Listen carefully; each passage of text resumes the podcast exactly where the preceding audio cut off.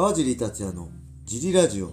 はい皆さんどうもです、えー今日も茨城県つくば市並木ショッピングセンターにある初めての人のための格闘技フィットネスジムファイトボックスフィットネスからお送りしています、はい。ファイトボックスフィットネスでは茨城県つくば市周辺で格闘技で楽しく運動をしたい方を募集しています、はい体験もできるのでホームページからお問い合わせをお待ちしてまお願すいします。はいそんなわけで小林さん今日もよろしくお願いしますよろしくお願いします。えー、早速ですが、はいライジンはい。山です選手がはい。勝ちましたね。よかったです。えー、本当申し訳ありません。ツイッター上でもあったんですけど、僕は、えー、YouTube の MMA 見聞録で山選手の負けを予想しても、萩原選手の KO 勝ちを予想してました。はい。そんな中ね、しっかりバック崩してバック取ってからの三角締めで1本、素晴らしい勝負でしたね。はい。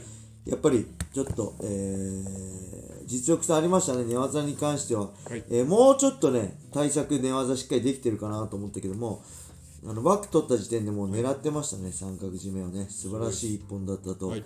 思います。そして、まあ、えー YouTube のね、見聞録の、えー感想の時も言ったんですけど、ぜひね、えー文句を言いに、ファイトボックスフィットネスまで来てくれるのをお待ちしてます。はい会員さん、山スワンは多いですよね。山スワンっていうか、そうねはい山スワンも多いし、はいミッコファンも多いし、まあ、はい僕が関係してるファイターをね、はいあのすごいあのファイトボックスフィットネスの会員さんもみんな応援してくれてるんで、はいあのー、本当、まあ、勝ってくれてよかったです。嬉しかったですね。はい。はい。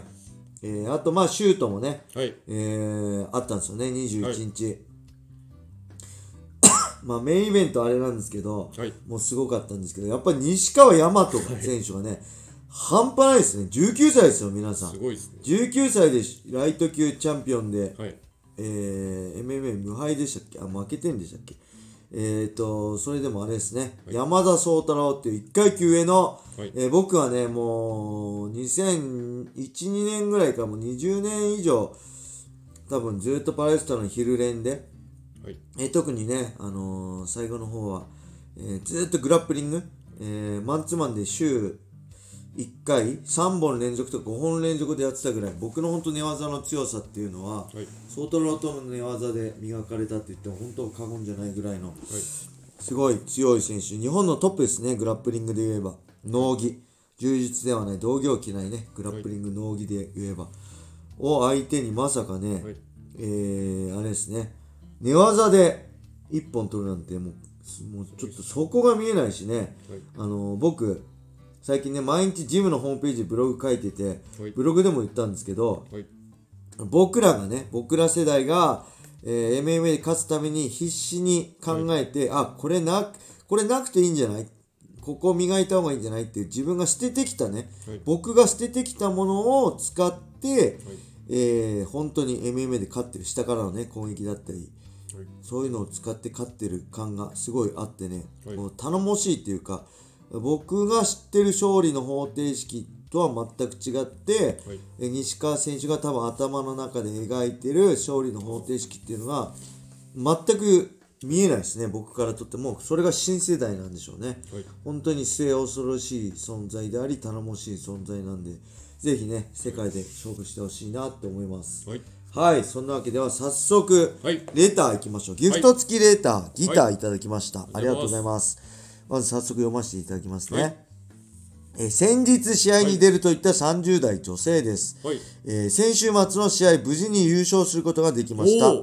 えー毎日川尻さんにレター読まれることをモチベーションに練習にも取り組めて、はい。ジムの先生と川尻さんに勝った報告がしたくて試合にも挑めました。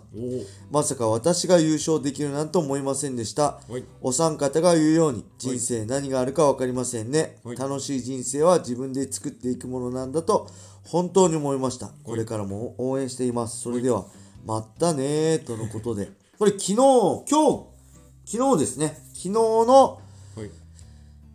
えー何歳からでも格闘技は楽しめるってところで言ってた人ですよね、はいあのー、3人で収録したはい。女性だったんですね試合今週末に試合あるって言ったら、はいすごいですね優勝しておめでとうございますおめでとうございます。えー、嬉しいですね。こうやってレターくれた人が優勝して楽しかったって言ってくれてはい。ね。いいです。でもすごいいいですね。楽しい人生は自分で作っていくものなんだ。はい。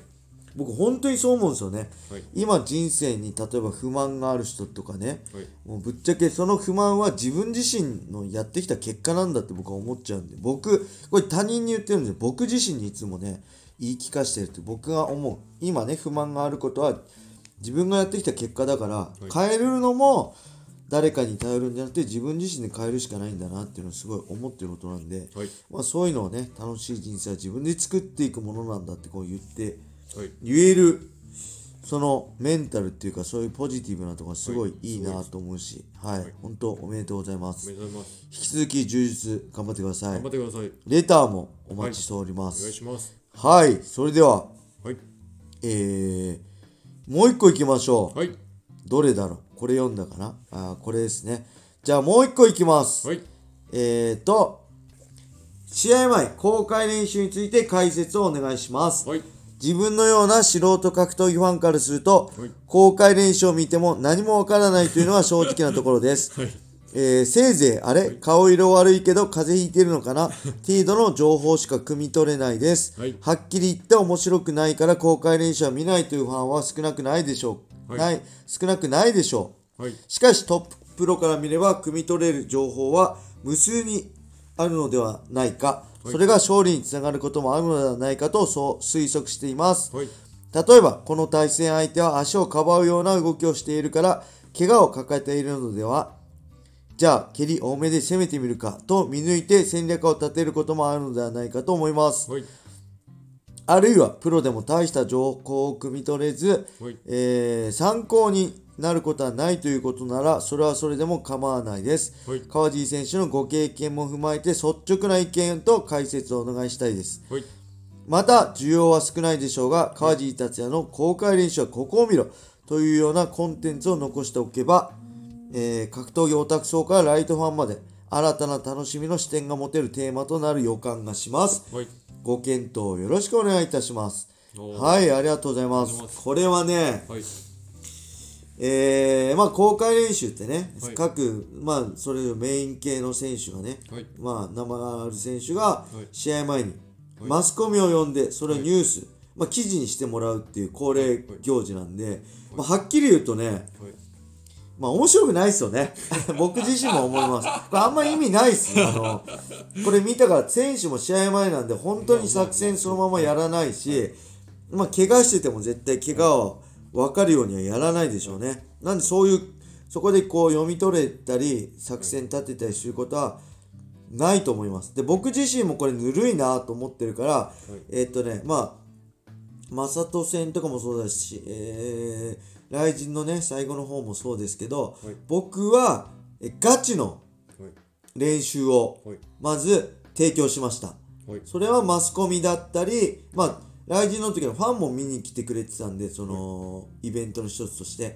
えーファンにリアルな練習を見せる。でマスコミにもリアルな練習を見せる、はい。じゃないと大体ね、えー2分の、はい。えーグラップリングスパーとか総合ぬるい総合スパーとかやっても何も意味もないし面白くないじゃないですか、うん僕自身も面白くないんで、もう山田トレーナーと相談してガチのやつ見てもらいましょうって感じで見てはい。もらってましたね、うん、なんでね、えーこの人顔色悪いけど風邪ひいてるのかなとか、まあ、ちょっと減量きつそうかなぐらいは分かると思うけど、えーもちろんどんな調子悪くても公開練習の時は絶好調です、今までで一番調子がいいですっていうのが当たり前なんで、はいあんまりその辺は関係ないしはいえーっとねあとはね、ネタですね。僕で言えば、アリ・アブドゥル・カリコフの時は、これはファンというよりは、えー記事にしやすいように、えースイカ割りをしました。はいはい。で、ちなみにこれはね、ジムへ行くとき、ふわっちゃ配信したとき、これから公開練習だけど、なんかいいネタないかなっていう相談をしたときに、えー見てくれてる人が、スイカ割りいいんじゃないって言ったから、あ、それいいねって言って、速攻笹原さんに LINE して、すいません、公開練習でスイカ割りやりたいんで、スイカと、えーあと下に敷くマットでビニールマットください用意してくださいって言って了解。山田さんにも連絡すいませんリングでスイカ割りやっていいですか？って言ってあいいよって確認を取って、はい。本当ものの1時間ぐらいで用意した あれでしたね、はい。そういうネタにしたこともあります。ドリーム一発目の時はね確か、えーっとね任天堂 3DS のねソフトでなんか動体視力、はい。を測るはい。ゲームがあったんですよ、はい。それをやったりねいわゆる座禅っていうんですか？はい。でこう佐伯さんにこうパーンってなんていうの棒じゃパーンって背中、はい。か肩とか叩くじゃないですか、はい。棒で木の棒で、はい。あれをやったりもねした記憶がありますね。ただやっぱそういうのなんかぬるいんですよね。だから僕はガチの練習を公開するのをおすすめしするしやってほしいですね。はい。であとね何でしたっけ？あ公開練習はここを見ろっていうかコンテンツとしてね。これ今だからこそできると思うんですけど、公開練習を、えーなんか TikTok かなんかあい17ライブでしたっけ？かなんかで公開してるじゃないですか。でそこでファンからの質問に答えるっていうとこがあるんですよ今。でその質問をねぜひこれはいいっていうこれはいい質問ですねってねあの言ってもらえるようなはい。質問を用意してはい。読まれる。昔で言えばこれラジオねはがき職人がラジオではがきを出して読まれたらよっしゃみたいなのを楽しんだらどうじゃない？それが例えば記事だったり、えーネット記事の、はい。えーこう題名になってる人は嬉しくないですか？ファンの人も。なんで気の利いた、はい。えー質問をする。はい。これどうでしょう？あの面白いんじゃないですかね、はい。あの今だからこそ昔はねなかった。けど今だから公開して、コミュニケーション取れるからこそはい。あのね結構マスコミとかがどうでもいい全然質問しなかったりするのが常なんで、はいマスコミに任せておけないファンの人が、はい。えーいい質問をするっていうすごいいいんじゃないですかね。それをやってほしいですね。はい。はい。そんな感じでしょうか。はい。それではね今日はこれで終わりにしたいと思います、はい。皆様良い一日を。またねー